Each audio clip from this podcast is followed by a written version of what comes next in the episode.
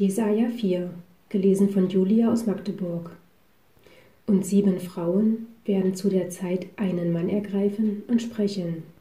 Wir wollen uns selbst ernähren und kleiden. Lass uns nur nach deinem Namen heißen. Nimm unsere Schmach von uns. Zu der Zeit wird, was der Herr sprießen lässt, lieb und wert sein, und die Frucht des Landes herrlich und schön für alle von Israel, die entronnen sind. Und wer übrig ist in Zion und übrig bleibt in Jerusalem, der wird heilig heißen, ein jeder, der aufgeschrieben ist zum Leben in Jerusalem.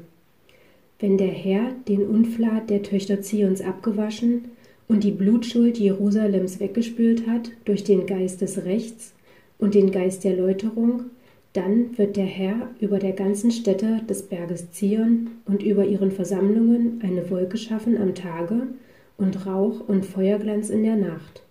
Ja, es wird ein Schutz sein über allem, was herrlich ist, und eine Hütte zum Schatten am Tage vor der Hitze und Zuflucht und Obdach vor dem Wetter und Regen.